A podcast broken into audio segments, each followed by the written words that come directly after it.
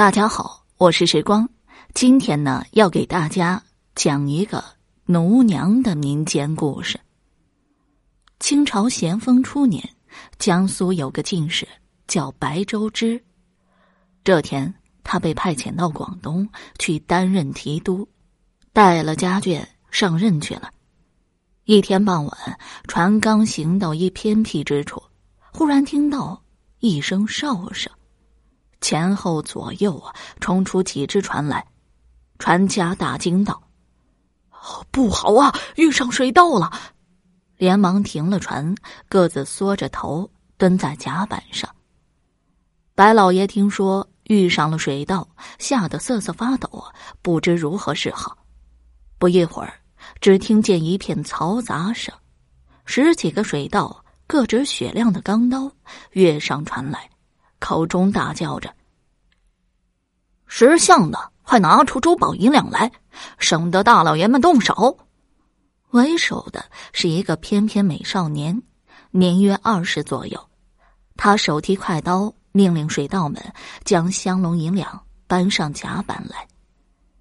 当水盗搬上一只藤箱时，箱上写有“日记”字样。这少年一愣，挥着手大喝道。且慢，请问这可是白周之白老爷家？这时众人早就吓得浑身发抖啊，竟没有一个敢回答。幸好有个胆子较大的叫白寿的老管家回答道：“这船呐，正是白周之白老爷家的，请大王手下留情啊！”这少年道：“既然是白老爷家的。”那就请白老爷出来一谈。是是是啊，白寿连忙答应。白寿转身进舱去。此时白老爷正躲在舱底，听白寿讲那少年叫他出去说话，不由得惊慌失措。可一想到已经到这份上了，出去是死，不出去也是死，不如出去瞧瞧，或许还有活路呢。于是就跟白寿啊来到甲板上。人虽然来到了甲板上，可腿却还在发抖，颤抖的说道：“，小大王，你找我有何事啊？”那少年到手，微微一笑，道：“如此说来，正是白年伯了，差点惊了长者。喂，小的们，这是白老爷家的船。”快住手！强盗们听了这么一喊，都住了手，乖乖的就站在一边。那白老爷听那少年这么一说，不由一喜，拱手道：“不知小大王如何认识我？侄儿祖上也是江苏人，与您家有交往，因为宦官弄权，不得不转入啊黑道。现在家父啊。”还经常提起您呢。白老爷听说是世教，连忙请那少年进仓奉茶。进了仓，那少年问白老爷：“不知白年伯家可有一个叫奴娘的丫鬟？”白老爷一愣道：“啊，是有一个叫奴娘的，不知道世侄如何知道奴娘啊？”那少年道。不知能否叫来一见，小侄再相告。白老爷听他这么说，也不好再相问，于是让白寿去后舱叫奴娘。那丫鬟已吓得懵懵懂懂，现在听见强盗叫他，越加吓得不知所措，说什么也不肯出去。白寿连忙上前，连推带劝的道。既然他叫手下住手了，又跟老爷是世交，他一定不会为难你的。快去吧。奴娘脸色煞白，走两步退一步，来到前舱。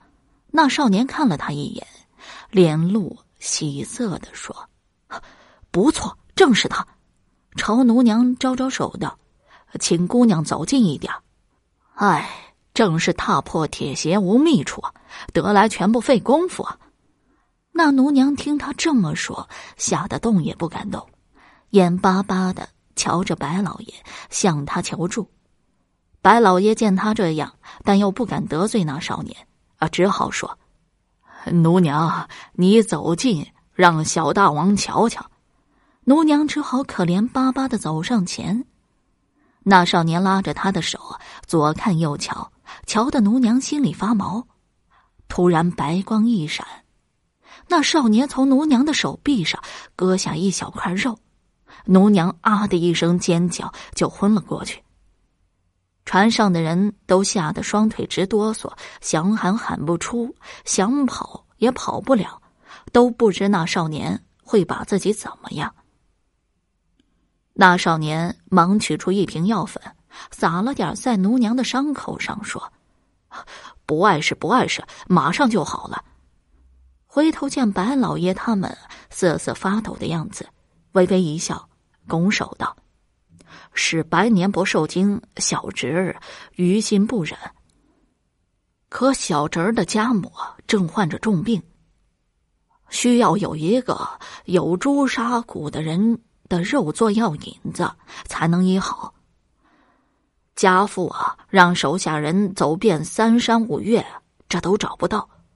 不想小侄儿无意间得到一个消息，说白年伯府上有一个丫鬟叫奴娘的，正是朱砂果。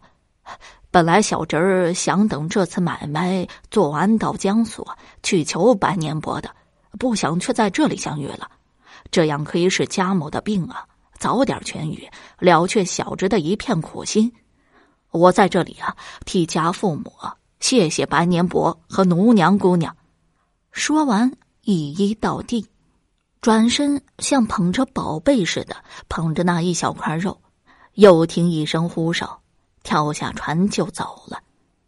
白老爷这才回过神来，他叫全家人再三回忆，竟也没有这么一个事交来。问奴娘，奴娘也不认识这人。至于奴娘的肉是否能医那少年母亲的病，更是一个谜了。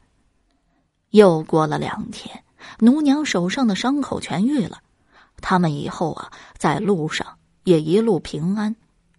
白周之想来想去，觉得这实在是怪事一桩啊。好了，奴娘这个民间故事。我就讲完了。如果你还对其他民间故事感兴趣的话，点个关注，来个赞。我接下来将会为你讲更多、更加精彩的故事。